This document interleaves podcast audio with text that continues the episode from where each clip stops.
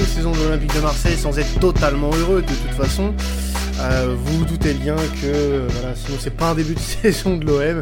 Match nul face à Bordeaux de partout. On s'y attendait pas vraiment. On va pas se le cacher, on a été euh, assez confiant euh, et des raisons de l'être hein, au vu de la première mi-temps de ce match, même si tout n'a pas forcément été, été parfait. Mais on s'est fait surprendre par cette équipe de, de Bordeaux qui a du coup euh, ramené un nul et puis bah est officiellement l'équipe créée uniquement pour nous casser les couilles. Donc euh, voilà, c'est un peu ça. Depuis 40 ans, c'est un peu, un peu leur délire. Donc euh, ouais, un match nul, euh, beaucoup de frustration. D'ailleurs, ça sera le, titre du podcast, frustration. suite à cette à ce match nul, c'est deux points perdus après le voilà le retour des supporters au Vélodrome, c'est c'est un peu ouais, c'est le mot frustrant. Ouais, dans une dans une putain d'ambiance. Ouais, une ambiance de ça fait, ça fait du bien. Euh, ouais, un match frustrant euh, bah, de par le résultat. Alors on ramène pas les trois points, c'est c'est le plus gros manque. Euh, mais c'est surtout la manière qui m'a dérangé. Euh, parce que je, je sais pas toi, mais moi ce match je le sens, je le ressens quand même comme une défaite. Ouais, bah en fait, si tu veux, et, et je pense que c'est un peu le sentiment qu'on avait après la première mi-temps, notamment avec euh, Saki et, Kevin qui sont venus avec nous dans, le space sur Twitter à la mi-temps, on, on avait un sentiment de satisfaction euh, parce que on avait su contourner ce bloc, euh, ce bloc bien compact des Bordelais euh, à deux reprises. Donc c'était une très bonne chose. Et on se disait que bah, après cette première période, bah, les, les, Bordelais vont peut-être aller un peu plus à l'assaut de notre but et ça va encore plus les ouvrir défensivement. Ce qu'aurait pu être le cas, hein. parce que en soi, bon, on va pas dire qu'ils ont eu énormément d'opportunités Bordeaux, ça serait mentir. Et je pense que eux, les, joueurs comme les supporters seraient d'accord avec nous là-dessus. Et quand on voit, bon, qu'on soit fan ou pas de, ce genre de stats, mais les expected goals de, Bordeaux le prouvent. Donc euh, voilà. Après, euh, bon, on a été, je pense, très confiant, voire peut-être trop confiant, et on s'est beaucoup relâché. Et euh, moi, il y a pas mal de choses qui m'ont déplu. et du coup, ouais, carrément comme toi, hein, c'est une défaite pour moi. Bah ouais, en fait, c'est c'est un match où il y a eu euh, comment on pourrait dire, il y a eu deux matchs dans le match en fait. Il y a eu la première et la deuxième période. Elles sont complètement différentes, mm. mais c'est c'est hallucinant parce que dans la première période, as, tu, tu maîtrises. Euh, ça me fait penser à ce que tu disais euh, dans l'avant-match où tu voulais de l'action et pas de la réaction. Bah, c'est ce qu'on a fait. On n'a pas attendu de prendre un but ou deux buts avant de commencer à marquer. On a marqué de suite. Ouais. Et c'était parfait. Voilà, on avait une équipe qui couillissait bien. Euh, on avait une défense qui était bien organisée. Voilà, on a vu quand quand un défenseur monte, le milieu il, descend pour couvrir tout ça, ça se passait très très bien. En première mi-temps. Franchement, ouais, en première mi-temps bien sûr. Franchement, les, les, les attaquants de Bordeaux n'ont strictement rien pu faire en première période. Ils étaient complètement bloqués. Mm. Euh, après l'attaque c'était un peu plus compliqué parce que bah t'avais un bloc bas euh, très très bien organisé pour le coup en face, avec une belle défense à 5. Euh, je trouve que que la présence d'un 9, elle est toujours nécessaire, parce que j'ai quand même l'impression qu'il manque quelque chose pour euh, pour peser un peu sur la défense. Je pense que tu en penses. Bah, c'est euh, le débat qu'on avait eu un petit peu euh, dans, dans l'avant-match à, ce niveau-là. Et, et, et, puis surtout, quand on a diffusé nos, nos compositions, moi j'avais mis Dieng. J'avais mis Dieng en, en, neuf et euh, alors peut-être à tort du coup parce qu'il m'a franchement impressionné lors de ce match et c'est euh, on va dire l'un des rares euh, joueurs à qui j'ai pas rien à reprocher, c'est Pape Gay. J'avais mis à la place de Pape Gay dans comptablement. après, bon, ça c'est des modules. Enfin, tu peux moduler l'effectif comme tu veux. Après, c'est c'est ton ton interprétation. Et puis Sampaoli, maintenant, il il sait quoi faire parce que Benedetto va très probablement partir. On devrait avoir des, des nouvelles dans les prochaines heures. Donc euh, peut-être qu'il partira avant que ce podcast soit diffusé, parce qu'on parlait de 24 à 48 heures euh, hier soir euh, lors du match. Donc à voir ce que ça va donner. Mais en tout cas, voilà, moi je pense que tant que Milik n'est pas revenu, de toute façon ça va être un problème et je pense pas que Sampaoli fasse assez confiance à Bamba Dieng pour le mettre titulaire sur un match Ligue 1, ce qui est dommage parce que il l'a essayé sur plusieurs matchs de prépa et ça avait plus ou moins fonctionné. Cet équilibre défensif, on l'avait aussi plus ou moins euh, avec bien entendu quelques euh, quelques imperfections puisque on est toujours malgré tout en phase de rodage. Hein. Euh, moi, à mon humble avis, on sera rodé vraiment qu'à partir de la dixième, onzième journée, parce que l'effectif est trop renouvelé pour avoir des automatismes, pour avoir une très grande complicité comme peut l'avoir de, des équipes, certaines équipes de Ligue 1. Donc il faudra aussi prendre ça en compte. Le fait que certains joueurs ne sont pas encore adaptés totalement à la Ligue 1, mm. ça va prendre du temps. Évidemment qu'il va y avoir des faux pas. Fallait s'y attendre. Euh, la semaine dernière contre Montpellier, c'est pas passé loin non plus. On faut pas l'oublier, même si le match euh, reste abouti euh, dans l'ensemble. Mais contre Bordeaux, on a eu une piqûre de rappel, très clairement. On n'est pas non plus à 100% confiant euh, de ce qui se passe du côté de l'Olympique de Marseille, parce que voilà, il y a, de la nouveauté, et la nouveauté, le temps que ça prenne forme, et bah, euh, euh, ça prend du temps, surtout quand tu as beaucoup de nouveautés. Et je pense que ça fera du bien peut-être à certains supporters de se le rappeler, peut-être même à nous, hein, euh, on s'est peut-être enflammé aussi de notre côté. Et, oui, je, oui, je, me rappelle de choses que j'ai dit dans l'avant-match. Je me dis, mais, mais tais-toi, quoi. Voilà, non, mais c'est. Voilà, et puis, bah, je, je, prends mon cas personnel aussi. Voilà, c'est aussi ça. On, se doit aussi d'être vigilant quand on parle aussi de l'Olympique de Marseille, parce que on a trop souvent été déçus. Il faut avoir un niveau d'exigence, ça oui.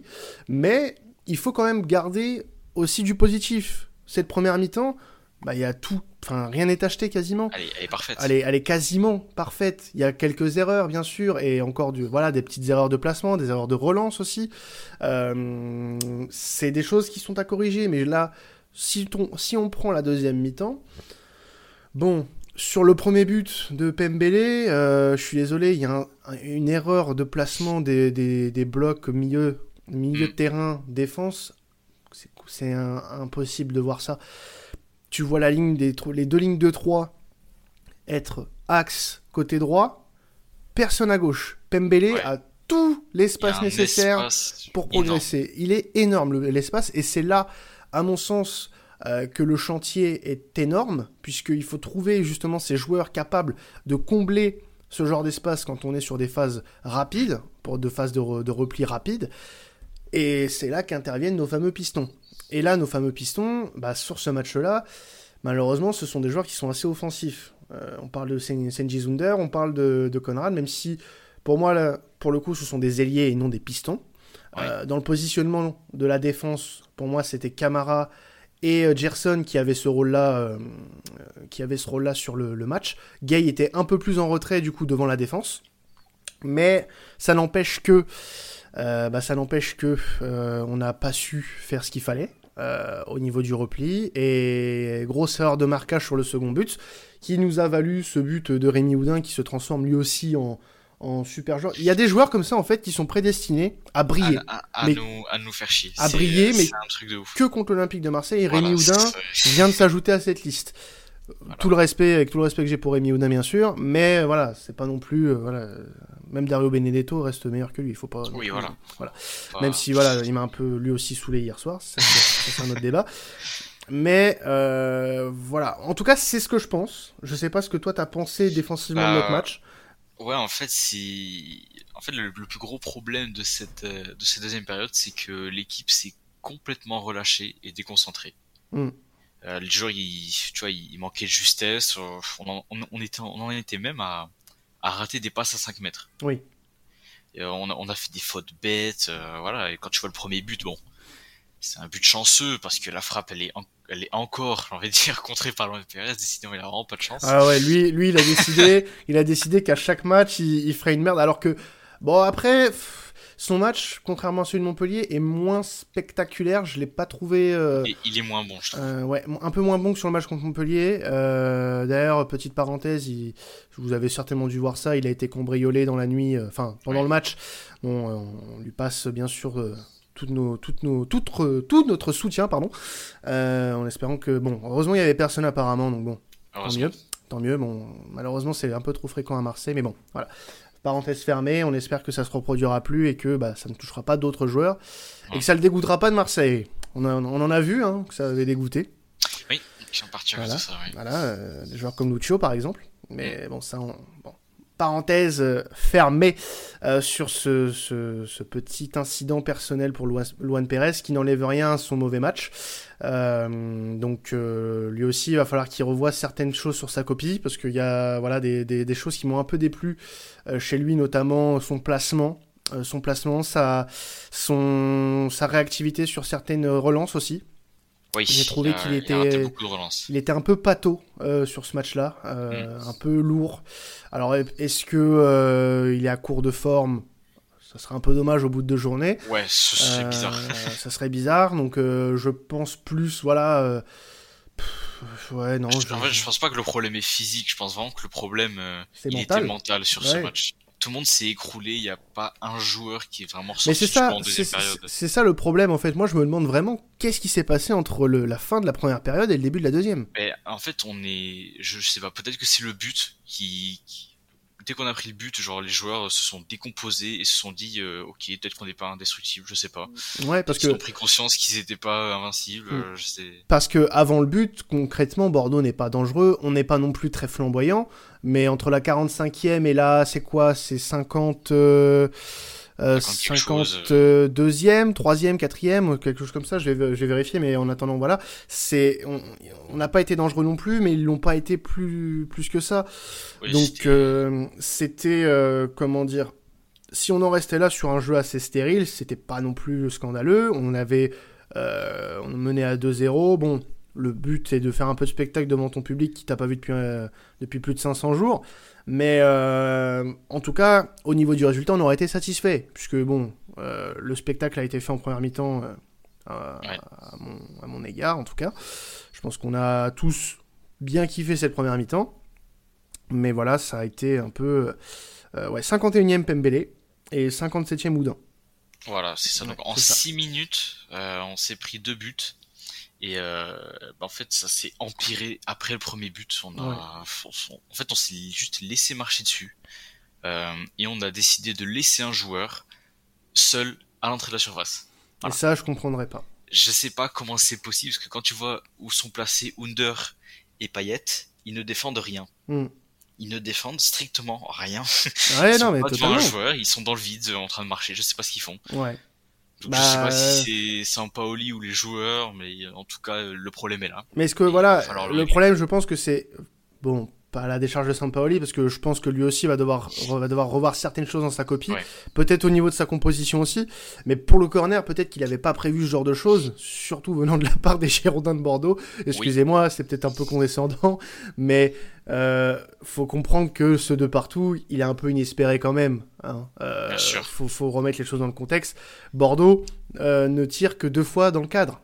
Voilà. Euh, c'est euh, c'est quand même euh, spectaculaire de d'en de, de, arriver là, de prendre qu'un seul point, enfin de prendre un point tout court. Nous prendre un seul point, c'est clairement comme l'a dit Mathis, une défaite. C'est un échec. C'est un échec devant nos supporters pour le retour de la Ligue en Vélodrome. C'est très clairement une déception. On s'attendait à beaucoup mieux. Moi, si je voilà, voilà, je, l'ai dit, hein, Sampaoli va devoir revoir certaines choses au niveau peut-être de son dispositif. Est-ce que tant que Milik n'est pas là et s'il veut vraiment pas utiliser Dieng, euh, est-ce que c'est euh, voilà la, bonne solution? À un moment donné, j'ai vu qu'on était repassé à 4 sur certaines phases. 4 derrière, j'entends en 4-2-3-1, quand Benedetto est rentré surtout. quand, on avait un, quand on avait un vrai neuf euh, en, pointe, ça avait changé, euh, je, à mon avis, le dispositif. Donc, est-ce que on, serait pas mieux de jouer avec un vrai neuf Donc là, du coup, avec Mamba Dieng, jusqu'à ce que Milik revienne. Là, sachant que euh, doit y avoir, je pense, encore 3 ou 4 matchs avant que, que, que, que, Milik puisse revenir à 100%. on, va jouer, on va jouer notamment euh, voilà, des, matchs assez importants. On, va à Nice la semaine prochaine, enfin cette semaine. On va euh, recevoir Saint-Etienne le 28. Et euh, après, c'est la trêve. Donc on a deux matchs, je pense, pour moi, même trois si on compte celui contre, contre Monaco à Louis II le 12 septembre, ce qui serait peut-être un peu juste pour Milik. Mais en tout cas, voilà, on a trois matchs. Essayons peut-être de donner sa chance à Dieng, je le répète, qui a fait une bonne prépa. Euh, il lui manquait peut-être ce but je pense, pour convaincre Sampaoli. Bah, je pense que c'est son plus gros défaut, c'est son dernier geste. Voilà, je pense que c'est peut-être ça qui, pour le moment, euh, ne convainc pas Sampaoli. D'ailleurs, c'est pas le seul qui pourrait potentiellement ne pas convaincre euh, Jorge Sampaoli, puisque euh, Amavi ne rentrerait pas dans les plans euh, de Sampaoli, puisqu'on l'a vu sur le banc deux fois déjà cette saison. Vrai. il a été mis sur le banc alors que là, il aurait peut-être pu apporter quelque chose. Je sais pas mm. pour toi, mais peut-être bah, que en piston ou même défensivement, il aurait pu apporter. Tu vois, genre, tu, prends le premier but, tu constates les problèmes défensifs. Mm peut-être que tu peux faire sortir Conrad pour faire entrer à ma vie et jouer peut-être un petit peu plus défensivement. Mm. Parce que Conrad sur la deuxième mi-temps était beaucoup moins en vue, hein, faut le faut Oui, voilà, bah, les, les, attaquants sont fantomatiques. Under, Under un peu moins, un peu plus euh, en jambes quand même, euh, à noter. Euh, sur la deuxième mi-temps, je trouve que c'est le seul joueur offensif qui a réussi à créer un peu de mouvement oh. euh, avant son sa blessure. Alors, pas de panique, apparemment, il s'agirait de simples crampes. Euh, pour, pour Under. Ça a l'air d'aller, ça, ça avait pas l'air méchant. De toute façon, il réussissait à marcher. Donc bon, après, on peut pas vraiment savoir. Hein. avec l'adrénaline, l'adrénaline, pardon, tu peux avoir euh, un, voilà, un regain d'énergie incroyable. Surtout Vélodrome. Voilà, surtout Vélodrome, ouais, c'est ça. Mais euh, si on peut parler de choses positives, oui, Under m'a convaincu. Et euh, il m'a aussi fait un petit peu oublier les, les, les, les petites erreurs qu'il avait faites à Montpellier. Euh, aussi. Il a, il a été assez intéressant. Alors, il a manqué un peu de chance. Euh, sur certaines actions, notamment sur une action où il tire un peu au-dessus, bah, c'est l'action où il se blesse d'ailleurs. Euh, donc bon, c'est pas méchant. Il a, je trouve qu'il se place très bien. les deux buts qu'il marque de, depuis qu'il est à l'OM, c'est les mêmes. centre en retrait est toujours extrêmement bien placé. Alors maintenant, c'est pas le registre dans lequel on l'attend forcément, mais euh, ça peut être euh, voilà. Si je fais ça toute la saison, moi ça me va. Ouais, moi ça me va, ça me va. Euh, qui de qui on pourrait parler? Gerson, Gerson qui a été un peu plus en jambes que lors du premier match. Bah, tu vois, on l'a senti plus à l'aise quand il avait de l'espace autour de lui et quelqu'un qui combiner. Ce qui n'est pas le cas contre Montpellier. C'est ça. très très impressionnant. Attendons aussi voilà de voir ce que ça donnera face à Nice, qui sera pour moi la première grosse opposition et c'est là vraiment où je vais, où je vais peut-être me faire un, avis un peu plus euh, élargi sur euh, cet OM-là, puisque Nice va être clairement la première grosse opposition de l'année euh, pour nous, puisqu'on a vu ce que ça donne depuis le début de saison. Alors, hormis le match nul contre Reims, le match contre Lille, pour l'avoir regardé, était quand même assez incroyable. on a vu clairement une domination sans, sans égale. Lille n'a pas existé et honnêtement, ça me fait un peu peur, je vais pas vous le cacher, euh, parce qu'ils ont des attaquants assez mobiles, assez vifs, face à une défense qui joue très haut. Euh, on a encore vu des Luan Perez et des Saliba monter assez haut euh, sur certaines phases placées. Donc, je serais sans Paoli, je me méfierais quand même un petit peu. Je me méfierais ah bah, quand même un peu beaucoup même. Surtout défensivement, parce que pour en revenir un peu au match, euh, en fait, ce qui, m'a le plus dérangé, et j'ai envie de faire un comparatif avec euh, André Villas-Boas, c'est que, tu vois, la saison on finit deuxième, la saison Covid, euh, la plupart des matchs qu'on gagne, on les gagne parce qu'on reste concentré 90 minutes. On reste concentré ah, jusqu'à la fin. Oui, bien sûr. on est juste. Et là, euh, contre Montpellier, on est concentré que euh, à partir qu'on perd, euh, à partir du moment où on perd de zéro. Là, on arrête de, se concentrer au moment où on prend le premier but. Ça devient problématique. Ce, saut, ce saut d'humeur, ce saut de mental, va vraiment falloir se réveiller parce que les gros matchs arrivent. on va bientôt tirer nos adversaires en Europe. Donc j'espère que d'ici là, l'équipe sera rodée mentalement, physiquement et tactiquement. Et, euh, et pour parler un petit peu plus de d'individualité, euh, il y a eu un il y a eu pas mal de débats sur euh, sur Twitter, notamment sur Mandanda. Ouais. je sais pas ce que tu en as pensé toi, mais moi je trouve que le premier but, et je pense que tu seras d'accord avec moi, il peut rien faire. Bah ouais, c'est compliqué. La frappe est contrée, quoi. La frappe est contrée, donc il s'y attend pas forcément. Par contre, le deuxième but, je suis un petit peu plus dans l'accusation. Euh, je pense qu'il peut mieux faire. Ouais. Euh, il peut mieux se placer sur le deuxième but parce que bah, euh, prépare sa frappe, ça se voit quand même. Mm. Donc j'aurais espéré qu'il la sorte, mais voilà, on était un peu déçus sur. je partage un peu ton avis et en fait, je suis arrivé à un point où j'ai un peu de mal à trouver des excuses à Steve Mandanda. Et pourtant, je respecte à fond euh, ses 13 ans au club. Je respecte à fond euh, ce qu'il a pu faire pour nous ces dernières années, surtout au moment où l'OM était pas très bien. Euh, mais aujourd'hui, l'Olympique de Marseille a concédé depuis le début de la saison trois tirs cadrés. Voilà, L'Olympique de Marseille, l'Olympique de Marseille a concédé trois tirs cadrés et a pris quatre buts. C'est pas possible. Il y a un problème. Y, y, a un problème. Alors, ça vient pas que de lui. Hein. il faut, il faut se dire la, la chose. Euh, il y a un équilibre défensif à trouver euh, et on le dit depuis le début de la, depuis le début de la pré-saison. Euh, il y a un équilibre défensif à trouver et c'est sur ça que Sampaoli va devoir travailler, à mon avis, puisqu'il n'est pas tout blanc non plus, hein, Jorge. Mais voilà, c'est, c'est pour moi le, le dernier rempart doit être solide et on doit avoir mm. confiance en lui. Et cette confiance, petit à petit, Steve Mandanda est en train euh, malheureusement de la perdre.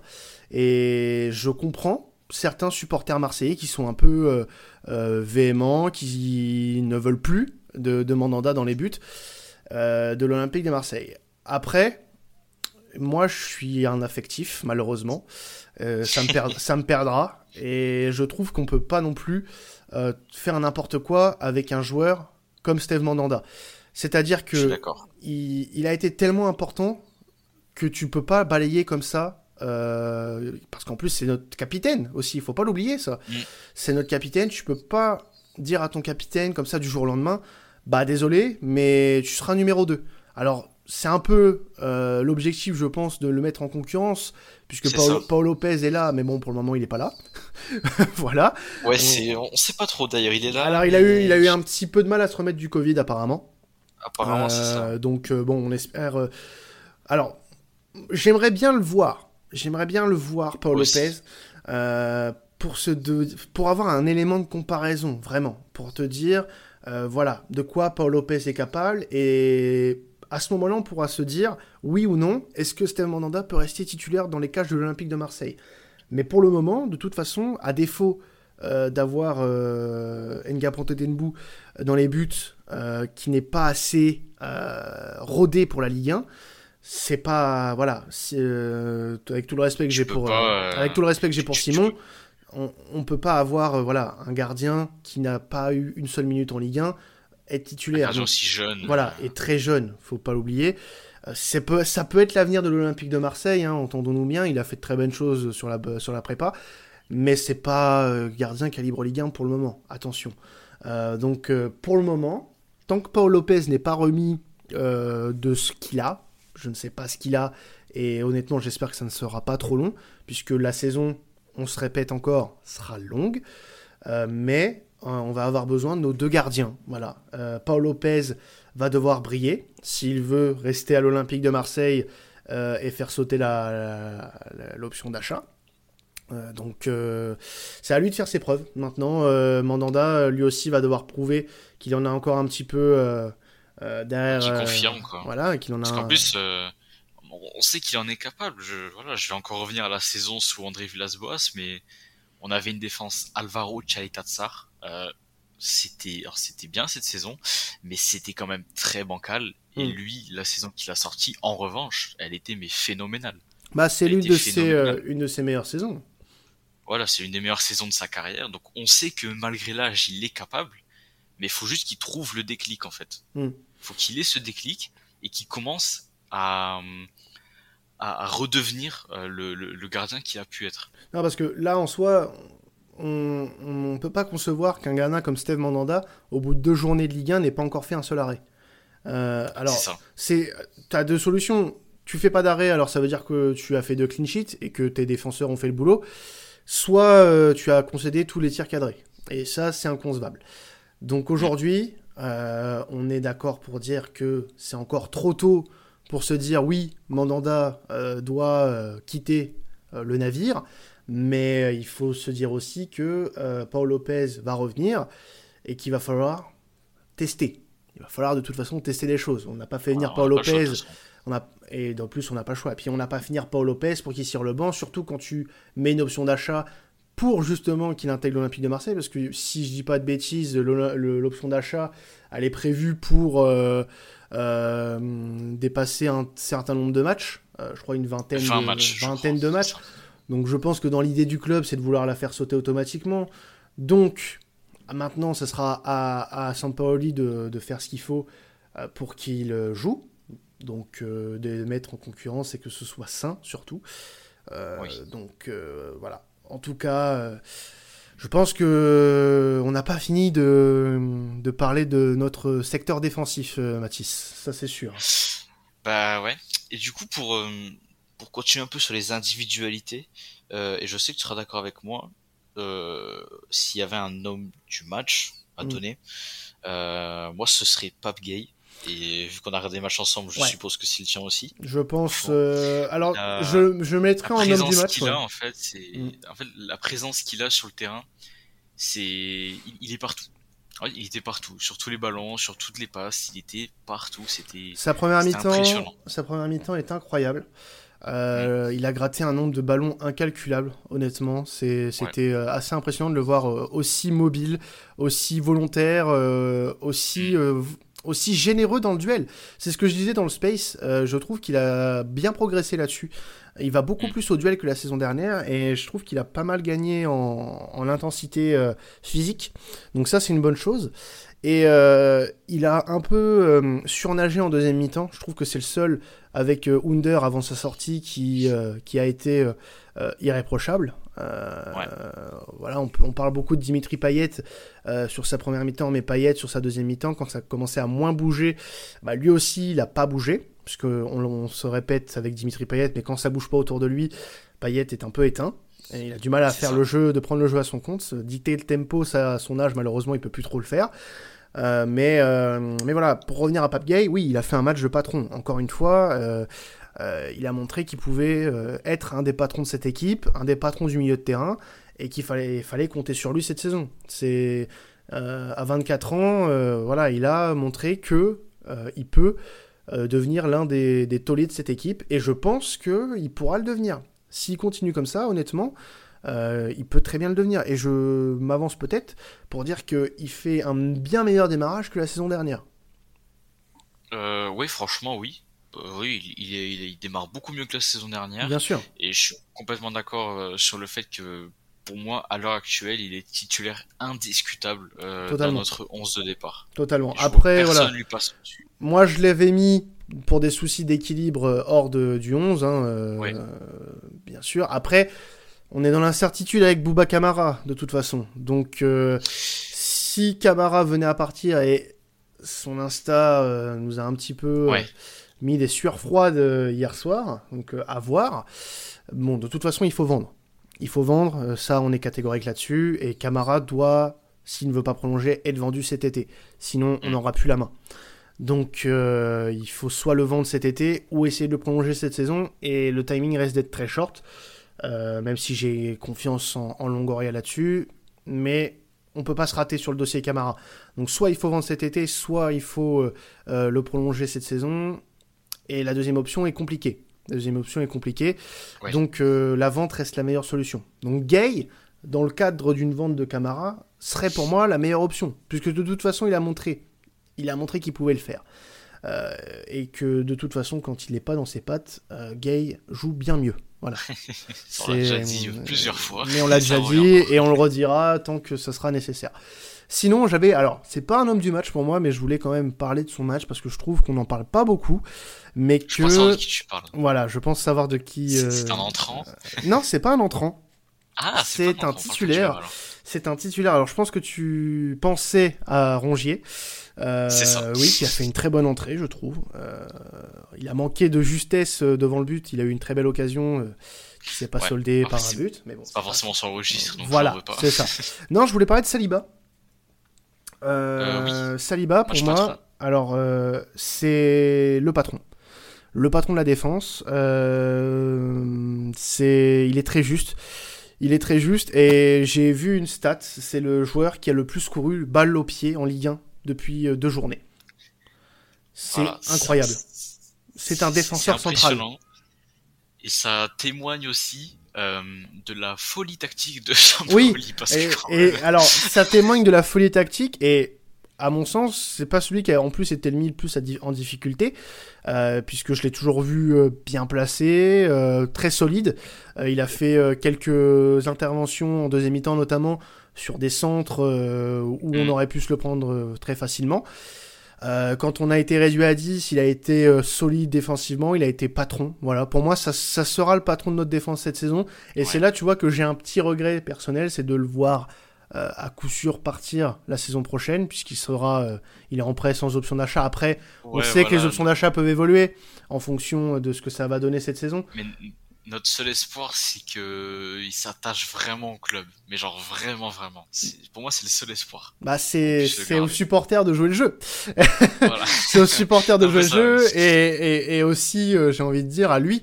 de continuer comme ça, puisque honnêtement, j'ai rarement vu Saliba en danger sur les deux derniers matchs. Euh, j'ai été un peu plus sceptique sur sa prépa, euh, mais euh, sur, son, sur ses deux premiers matchs de, championnat, il a été plus que solide et pour moi, c'est celui dont on doit le moins critiquer. Balerdi reste fidèle à lui-même, c'est un abruti notoire. bon, il a pas de cerveau, mais bon, il a des qualités quand même.